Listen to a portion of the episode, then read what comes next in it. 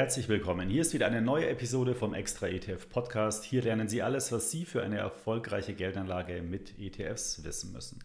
Mein Name ist Markus Jordan, ich bin Herausgeber des Extra Magazins und Betreiber der Website extraetf.com. Ich begrüße Sie zur 55. Podcast-Folge.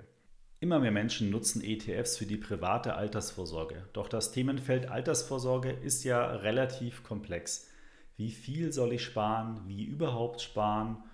Und uns erreichen dazu nahezu täglich Anfragen unserer Userinnen und User. Und deswegen haben wir uns in der aktuellen Ausgabe vom Extra-Magazin, das ist ja unser zweimonatlich erscheinendes Anlegermagazin zum Thema ETFs, in einer großen Titelstrecke uns eben mit dem Thema Altersvorsorge beschäftigt. Und daraus werde ich im heutigen Podcast einige der wichtigsten Fakten und Highlights präsentieren, die Sie unbedingt kennen sollten. Das mache ich aber natürlich nicht allein, denn wie auch in der Folge 50, unserer 50. Podcast-Folge, habe ich heute wieder etwas Verstärkung aus meinem Team mit dabei, nämlich meinen lieben Kollegen Timo Bautzus. Timo ist ja unser Chefredakteur von Extra ETF und dem Extra Magazin. Hi Timo, schön, dass du mit dabei bist. Servus Markus. Doch bevor wir jetzt gleich in das Thema einsteigen, noch eine Produktinformation unseres Werbepartners dieser Episode, dem digitalen Vermögensverwalter Evergreen. Stellen Sie sich vor, Sie hätten dann Ihren eigenen Fondsmanager, der täglich auf Ihr angelegtes Geld aufpasst und eingreift, wenn es an den Märkten brenzlig wird. Und er wäre auch noch komplett gebührenfrei. Der digitale Vermögensverwalter Evergreen macht genau das möglich. Bei Evergreen wird Ihre Geldanlage jeden Tag optimal an die aktuelle Marktsituation angepasst. Und durch das exklusive Risikomanagement profitieren Sie von maximaler Sicherheit und können gleichzeitig jeden Tag vollständig auf Ihre Geldanlage zugreifen. Die Evergreen Pockets sowie eine automatische Steueroptimierung sorgen zusätzlich dafür, dass Sie Ihre Anlageziele so schnell wie möglich erreichen.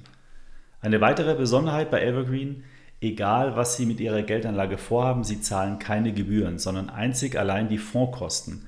Und die Evergreen Fonds gehören mit einer Total Expense Ratio, also TER, von nur 0,59% pro Jahr zu den günstigsten aktiv gemanagten Fonds. Sie sind breit diversifiziert und nach strengen Nachhaltigkeitskriterien aufgebaut. Die Depoteröffnung erfolgt schnell und digital und ist bereits ab 1 Euro Anlagesumme möglich. Für weitere Informationen gehen Sie auf der Webseite evergreen.de. Bevor wir jetzt richtig in die heutige Episode einsteigen, noch ein kleiner organisatorischer Hinweis. Wir werden diese Episode thematisch ein wenig zweiteilen. Erst sprechen wir über unser Hauptthema Altersvorsorge, das hatte ich ja schon angekündigt. Und dann beantworten wir im zweiten Teil noch verschiedene Fragen, die Sie uns, liebe Hörerinnen und Hörer, zugesandt haben. Timo, ich habe ja bereits erwähnt, äh, dass das Extra-Magazin eine Titelstrecke zum Thema Altersvorsorge gemacht hat. Kannst du uns mal die Hintergründe dazu ein bisschen erläutern und erklären? Na klar, sehr gerne. Also du hast es ja bereits erwähnt, Altersvorsorge ist echt komplex. Und je nach Lebensalter ähm, hat man ja unterschiedliche Fragestellungen einfach zu diesem Thema. Ne? Also jemand, der 60 ist, dem beschäftigen ja andere Dinge als äh, einen 25-Jährigen, der gerade erst den, den, den ersten Job macht oder gerade in den Beruf eingestiegen ist. Ne? Also deswegen haben wir uns gesagt, okay, wir strukturieren das Extra-Magazin oder diese Ausgabe vom Extra-Magazin genau so, also nach den Bedürfnissen und Fragestellungen, die man in unterschiedlichen Lebensphasen zu diesem Thema hat. Also wir haben nicht eine einzige große Titelgeschichte zu dem Thema gemacht, sondern mehrere Stories. Also insgesamt sind das jetzt, äh, ich glaube, sechs Artikel geworden, die sich allesamt mit dem Thema beschäftigen und äh, da unterschiedliche Schwerpunkte auch setzen. Also ich gebe mal ein Beispiel. Ähm, in der ersten Story haben wir uns anhand eines konkreten äh, Fallbeispiels einfach äh, mal, mal ausgerechnet, vorgerechnet, wie man seinen persönlichen Rentenplan erstellt, um überhaupt mal eine Idee zu bekommen, wie viel man ansparen muss und äh, seine Versorgungslücke schließen kann. Also das ist eher was für den, sagen wir mal, den Einsteiger oder sicher auch interessant für junge Familien so in der, in der Richtung. Mhm. Dann haben wir noch ein Interview zum Beispiel mit Gerd Kommer gemacht. Den kennen ja sicherlich viele unserer Hörerinnen und Hörer. Das ist äh, der ETF-Papst schlechthin hier in Deutschland. Und mit dem habe ich darüber gesprochen, wie man sein Depot strukturieren muss, wenn man bereits so 55, 60 ist und schon auf der Zielgeraden zur Rente ist. Ja, das ist eine super spannende und vor allen Dingen interessante Ausgabe geworden. Da haben wir auch schon extrem viel positives Feedback von unseren Lesern dazu bekommen. Und ich würde sagen, wir äh, gehen heute mal auf die Planung der Rente ein, auf dieses Thema. Ich habe ja auch schon mal eine Podcast-Folge dazu gemacht. Mhm. Ähm, da hatten wir aber unser tolles Tool, den Rentenplaner, noch nicht. Was hat es denn damit genau auf sich?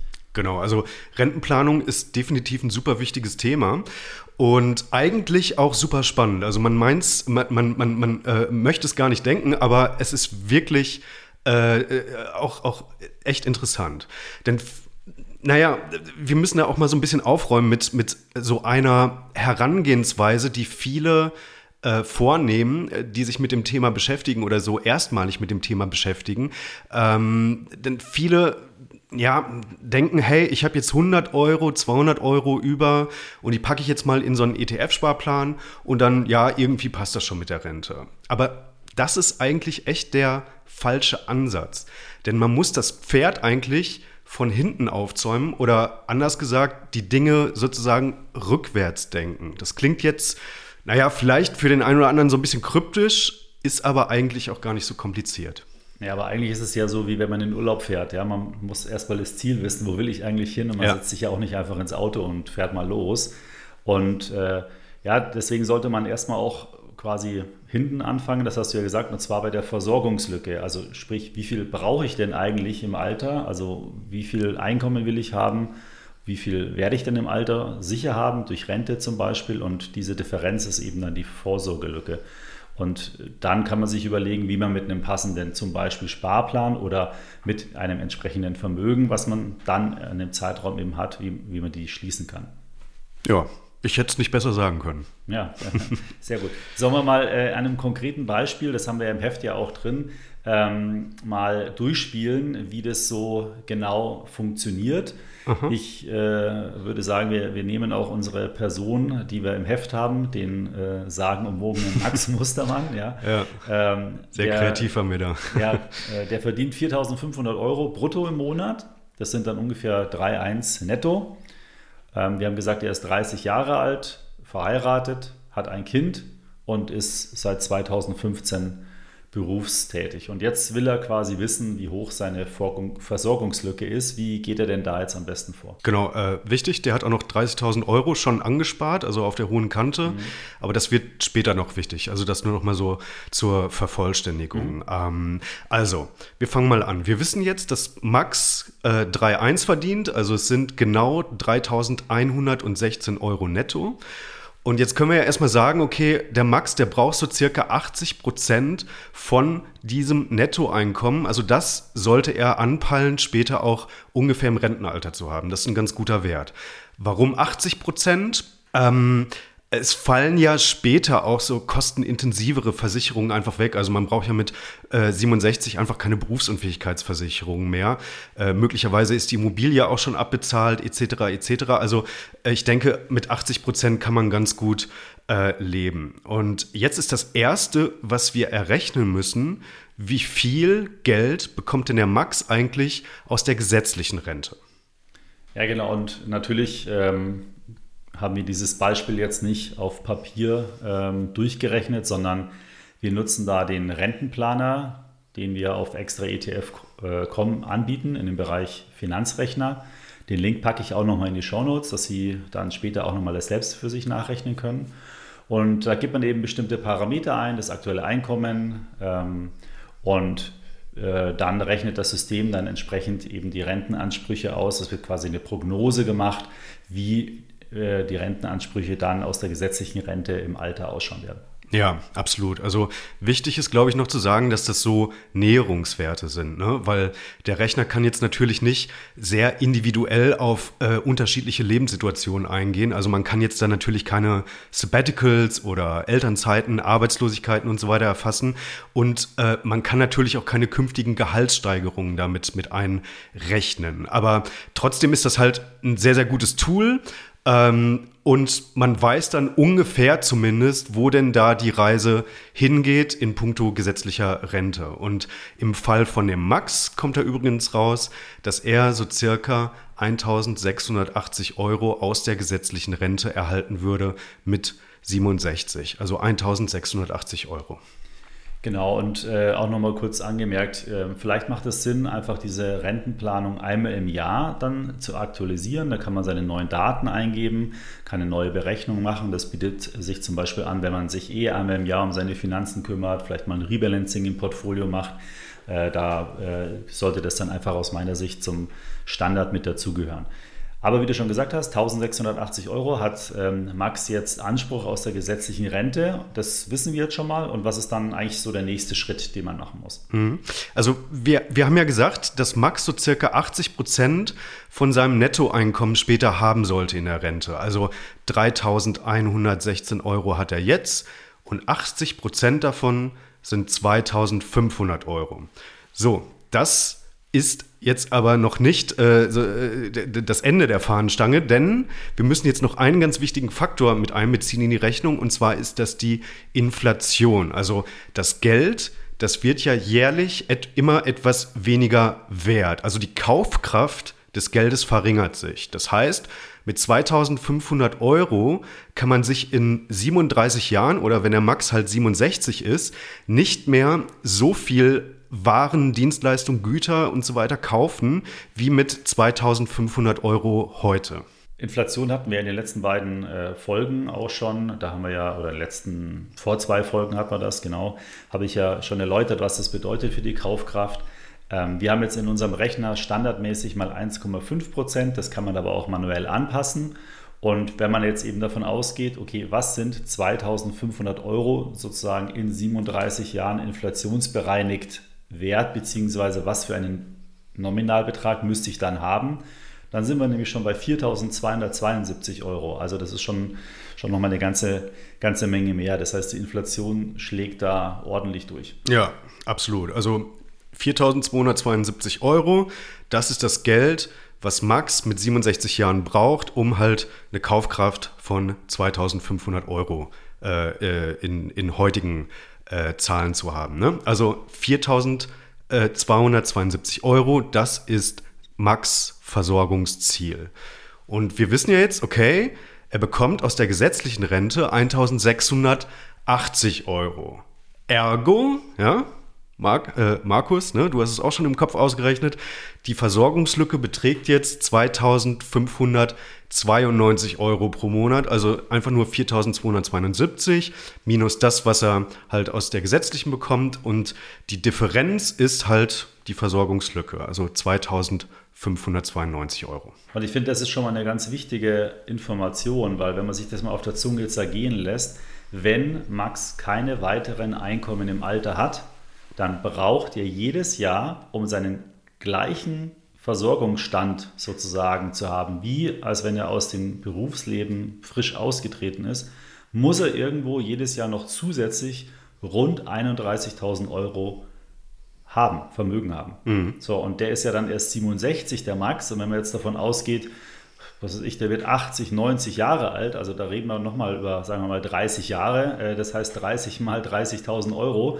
irgendwo müssen angespart werden. Ja? Also und da hat man jetzt schon mal eine viel bessere Planungsgrundlage, als einfach nur zu sagen, ich spare jetzt mal 100 Euro im Monat. Und im nächsten Schritt gucken wir mal, wie viel er wirklich braucht, weil in unserem Rechner haben wir jetzt mal als Ziel 88 Jahre eingegeben. Mhm. Ähm, das ist, wäre sozusagen das Jahr seines Ablebens, damit muss man sich dann leider auch beschäftigen. Und wenn man das dann alles berechnet, ähm, dann kommt man eben auf einen benötigten Betrag von 585.000 Euro, um sozusagen das Geld dann wieder anzulegen, jährlich diese 31.000 Euro zu entnehmen bis zu seinem 88. Lebensjahr. Ja, ja. Das ist jetzt sozusagen das Ziel. Also er muss 558.000 Euro ansparen. Und jetzt haben wir ja noch zwei andere Parameter. Da darfst du jetzt wieder übernehmen. ja, genau. Also 558.000 äh, Euro brauchen wir. So. Und äh, jetzt können wir natürlich auch erstmal dann ausrechnen, beziehungsweise das macht wieder das Tool für uns, der Rentenplaner welche Sparrate muss man denn dafür haben? Und das ist halt genau das, was ich halt anfangs angesprochen habe. Ne? Nicht davon ausgehen, äh, ja, ich habe ja hier jetzt mal 100 übrig oder 200 Euro, weil entweder spart man dann möglicherweise viel zu wenig an, ja, oder äh, andersherum auch vielleicht nicht so ganz optimal, man, man spart sogar zu viel und man hätte eigentlich auch äh, Geld, was man einfach äh, ja, verkonsumieren könnte. Ne? Also noch eine schöne Urlaubsreise oder so im Jahr dranhängen könnte. Beides nicht so ganz optimal. Also, wir rechnen jetzt anhand äh, dieser Versorgungslücke rechnen wir jetzt aus, wie viel wir sparen müssen, um diese zu schließen. Und wir gehen in dem Rechner dann erstmal äh, von 5% durchschnittlicher Rendite pro Jahr aus. Das kann man übrigens auch anpassen. Also wenn man jetzt optimistisch ist und sagt, ja, also ich denke, der Kapitalmarkt, der bringt mir auch äh, irgendwie in Richtung 7 oder 8%, dann kann man das da einstellen. Wenn man ein bisschen vorsichtiger rechnen will, kann man es auch runterregeln.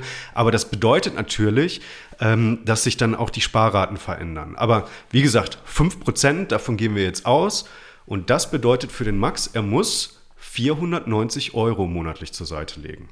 Ist schon, schon knackig. Ne? Schon ein Betrag, ja, wenn ja. man dann überlegt, äh, was er verdient. Ähm, eine Rückfrage noch dazu. Hast du die 20.000 Euro oder 30.000 Euro, die Max hatte, auch damit reingerechnet in das Szenario schon? Weil er hat ja schon Vermögen. Ah ja, genau. Äh, das war da schon mit drin. Richtig, gut, dass du es ansprichst, weil ich hatte es ja auch vorhin erwähnt. Also das hat der Rechner sozusagen dann auch schon mit integriert. Ähm, normalerweise hätte Max, hätte er jetzt kein Vermögen, noch so, äh, sogar ein bisschen mehr sparen müssen, aber diese 30.000 Euro, die reduzieren natürlich das ähm, insgesamt. Ne? Und das Gute ist, dass man diese, diese Berechnung jetzt abspeichern kann, wenn man Benutzerkonto auf extra ETF hat. Wie gesagt, der Rechner ist kostenfrei, aber wenn Sie sich registrieren, dann können Sie dieses Ergebnis bei sich abspeichern. Sie können auch mehrere Varianten durchrechnen, die auch alle abspeichern. Und man kann eben dann auch wieder darauf zugreifen und wieder Parameter ändern, wenn ein höheres Gehalt rauskommt, wenn man den Zinssatz anpassen will und so weiter. Also eine ganz spannende und nützliche Sache, weil man in einem Rutsch sozusagen mal durchrechnen kann. Und auch nochmal zu den Genauigkeit der Daten. Wir haben ja schon gesagt, das sind Annäherungswerte, aber ich glaube, das ist gar nicht so sehr relevant, ob jetzt da 490 Euro in dem Beispiel gespart werden müssen oder 510 oder auch nur 400.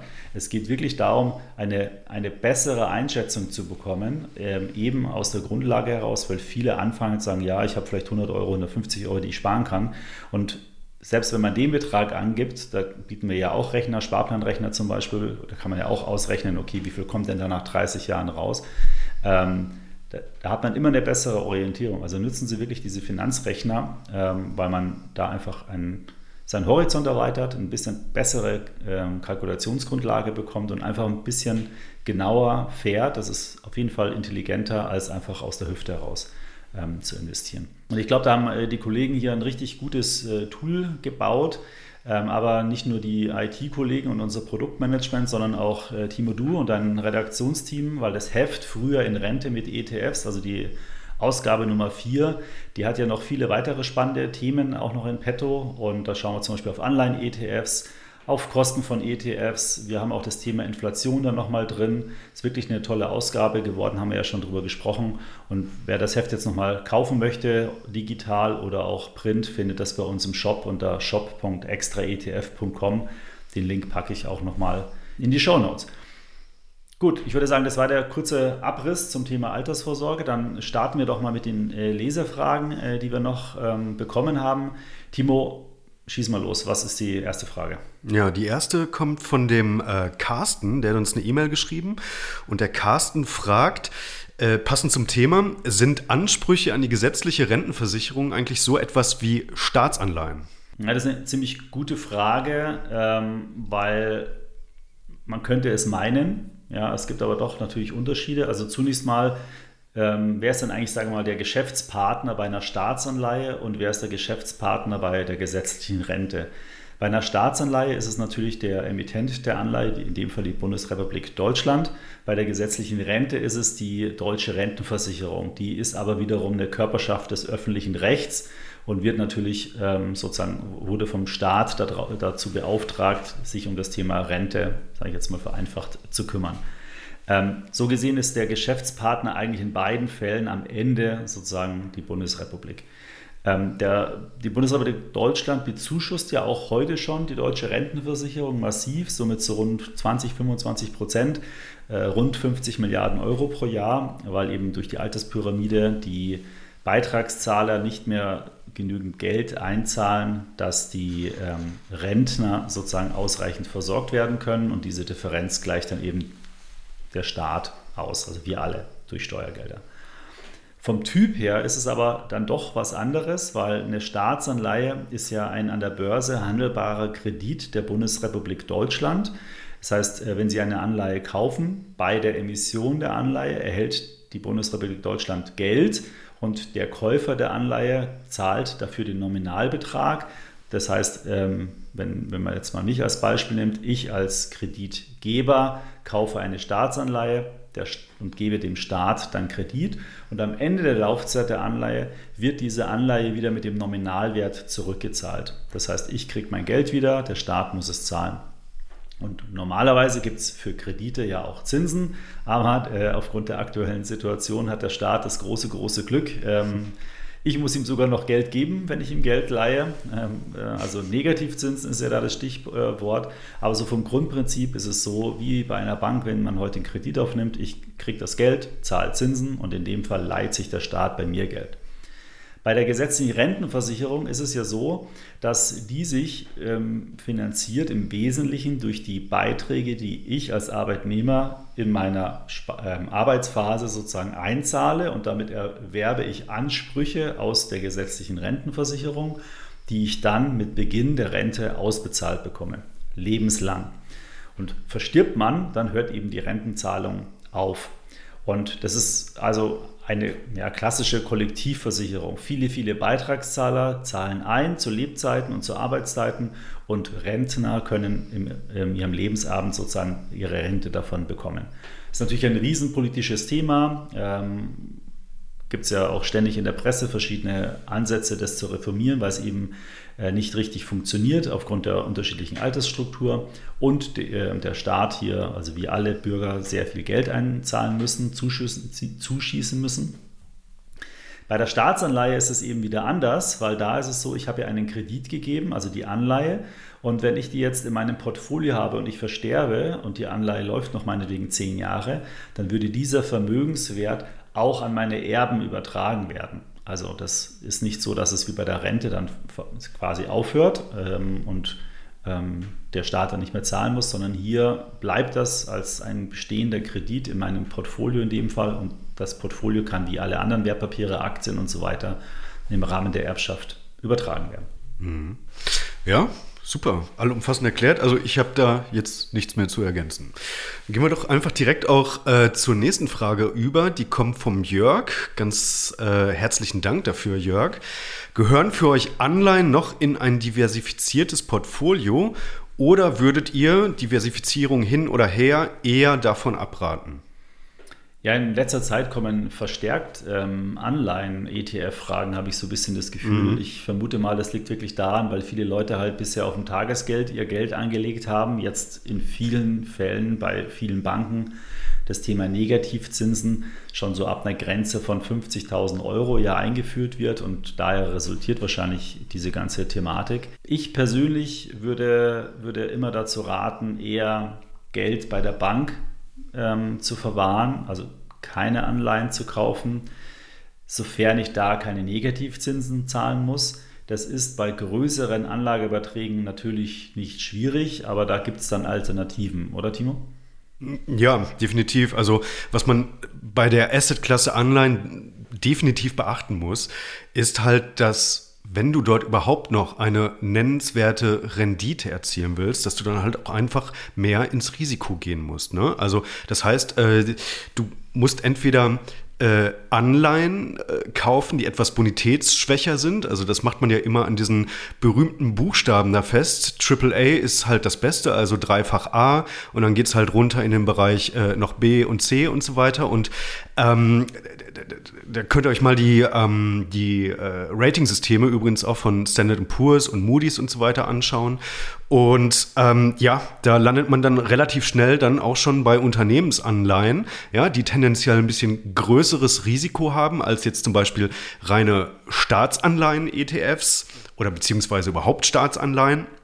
Oder man muss halt in Fremdwährungen gehen, ja, also zum Beispiel dann äh, anstatt Euro-Staatsanleihen äh, muss man dann halt äh, US-Staatsanleihen kaufen. Ja, da ist man dann also äh, schon im US-Dollar.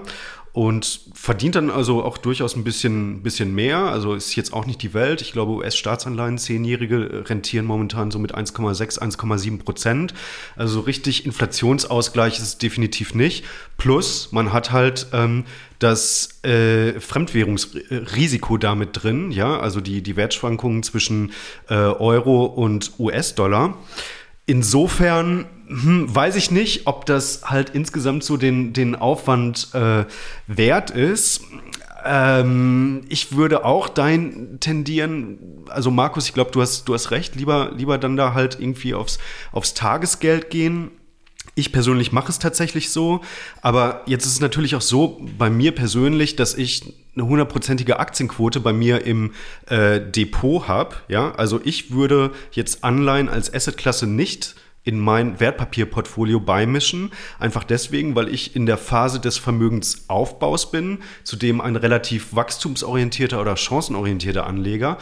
Und das kann natürlich auch, wenn man jetzt halt äh, wieder ans Thema Lebensalter, Lebensphase und so weiter denkt, oder äh, wenn man jetzt die Vermögensbildung schon abgeschlossen hat, auch wieder ganz anders aussehen. Also ich persönlich mache es für mich jetzt gerade so, also Liquidität halte ich äh, über äh, halte ich auf dem Tagesgeld vor, um halt ja dann irgendwann auch mal wieder äh, entweder in ETFs oder möglicherweise auch äh, in Einzelaktien zu investieren. Und ja, das ist halt im, im Wesentlichen meine, meine Strategie. Ja, vielleicht noch ein Aspekt, der mir gerade eingefallen ist. Viele investieren ja auch sicherheitsorientiert natürlich, um das Risiko im Portfolio zu steuern. Aber viele investieren auch in Anleihen, weil sie eben Angst haben, dass das Geld auf der Bank liegen zu lassen, weil vielleicht mhm. die Bank insolvenz geht oder sowas, ja. gerade bei größeren Beträgen. Und äh, da kommt dann natürlich auch immer wieder, ähm, sagen wir, die Idee auf, vielleicht in Gold zu investieren. Dann hat man zumindest eine werthaltige und substanzstarke Anlage, die aber auch natürlich Schwankungen hat. Ja? Ähm, also Gold schwankt ja mhm. auch zum Teil recht deutlich, ja. aber dann hätte man zumindest ähm, ja, keine laufenden Kosten, also weil Gold halt im Prinzip keine Kosten verursacht äh, oder minimal und somit könnte man theoretisch so Negativzinsen auch umgehen. Ich würde jetzt aber nie ein Portfolio zum Beispiel nur aus Aktien und Gold irgendwie aufbauen. Ähm, das, am Ende ist es viel zu risikoreich. Also wie du schon gesagt hast, am sinnvollsten ist es wirklich, kalkulierbare Ertragschancen wahrnehme. Das kann ich einfach gut mit einem breit gestreuten Investment. Da habe ich die Aktienkursentwicklungschance plus die Dividendenchance als regelmäßige Einnahme und das Risiko würde ich mir dann steuern, indem ich einfach ähm, ja, Tagesgeld, Festgeld, Kontoguthaben entsprechend aufbaue und versuche eben da dann auch durch diese Phase der Negativzinsen durchzunavigieren. Wenn man wirklich mehr Volumen hat, also mehr Geld, ein, zwei Millionen, dann wird es ein bisschen komplexer. Ähm, da ist dann auch die Überlegung, ob man nicht dann vielleicht doch Anleihen-ETFs äh, nimmt. Ähm, die haben zwar dann auch eine Negativverzinsung, aber dafür liegt das Geld dann wieder nicht auf der Bank, sondern man gibt es dem Staat und der Staat hat nun mal momentan noch die höchste Bonität, wenn man mhm. dann eben deutsche Staatsanleihen kauft. Ja. Und vielleicht schon mal so ein bisschen äh, auch äh, unsere neue Ausgabe vom Extra-Magazin so ein bisschen anzuteasern. Da haben wir der liebe Kollege äh, Thomas Brummer ein schönes Stück äh, über Green Bonds übrigens geschrieben. Das wird, glaube ich, auch in, im Anleihenbereich ähm, eine, eine sehr, sehr interessante Sparte. Da passiert relativ viel. Die Volumen wachsen. Also das wird jetzt sozusagen so eine richtig eigene Asset-Klasse. Und äh, ja, da müssen wir einfach mal schauen, wo da die Reise hingeht, ob da auch tendenziell äh, vielleicht wieder interessantere Renditen zu erwarten sind. Ähm, und äh, wer überhaupt mal so ein bisschen eintauchen will in dieses doch recht facettenreiche und breit gefächerte Feld der Green Bonds, äh, der sollte definitiv das Stück von dem, von dem lieben Thomas dann einfach mal äh, sich zu Gemüte führen. Genau, haben wir noch eine Frage? Ja, eine haben wir noch. Ähm, Momentchen, das, die kommt von, von dem Adam, der uns auch eine E-Mail geschickt hat. Adam fragt, was hält das extra ETF-Team vom Vanguard Global All Cap ETF? Ja, das ist ein ETF, der ja erst kürzlich rausgekommen ist ähm, von, von Vanguard und äh, Global All Cap äh, steht ja im Prinzip auch für die gesamte Welt. Also ist ein sehr breit gestreuter ähm, Index bzw. ETF, der diesen Index dann abbildet. Ähm, da sind Schwellenländer, Industrieländer mit dabei und das Besondere ist eben, dass hier auch noch Small Caps, also kleine Unternehmen mit äh, dabei sind. Das Gegenstück wäre sozusagen der MSCI World ACWI IMI, also IMI. Der ähm, ist der gleiche Index, der hat auch weltweit Schwellenländer mit Large, Mid und äh, Small Cap Werten und das ist jetzt eben das Pendant von, von Vanguard mit dabei. Von der Aufteilung sind die relativ ähnlich. Ähm, es gibt ein paar Unterschiede. Ähm, wenn man sich dann, also bei den Gewichtungen gibt es minimale paar Prozentchen Unterschiede. Ist jetzt nicht so relevant, dass ich jetzt konkret die ganzen Zahlen da jetzt darstellen äh, müsste. Da packe ich Ihnen am besten in die Show Notes einen Vergleich von diesen beiden Produkten. Da klicken Sie drauf und dann können Sie genau die ganzen Parameter nebeneinander äh, sich nochmal anschauen.